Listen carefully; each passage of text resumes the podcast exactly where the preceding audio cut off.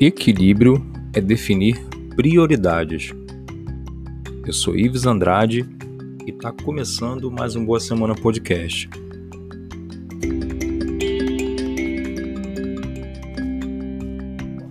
Eu vejo que muito se divulga por aí a ideia de que precisamos ou devemos ter uma vida equilibrada, principalmente em razão desse mundo acelerado em que vivemos.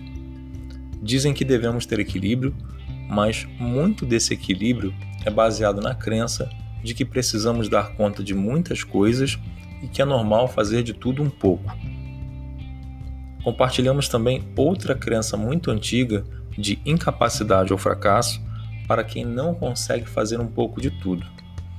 A partir dessas crenças, uma vida equilibrada pressupõe que daremos conta de todas as coisas e de todas as pessoas de forma igual ou seja, equilíbrio é um estado que divide tudo em partes iguais, onde temos a mesma quantidade de tempo e de energia para tudo.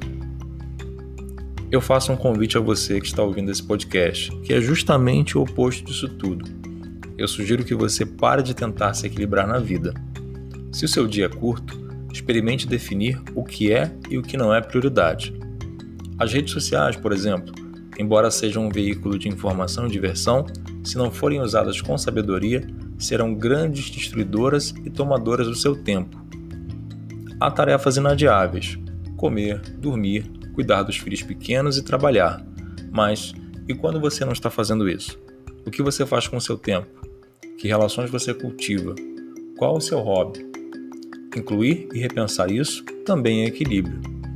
Outra coisa importante é que a partir da definição dessas prioridades, você precisará aceitar que irá desaparecer para algumas pessoas e para alguns círculos sociais por algum tempo.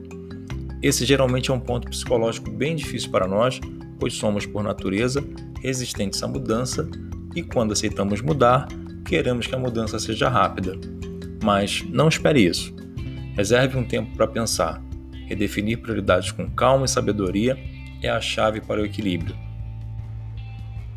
Me segue no Instagram, arroba Ives Andrade PC. Um abraço e boa semana para você.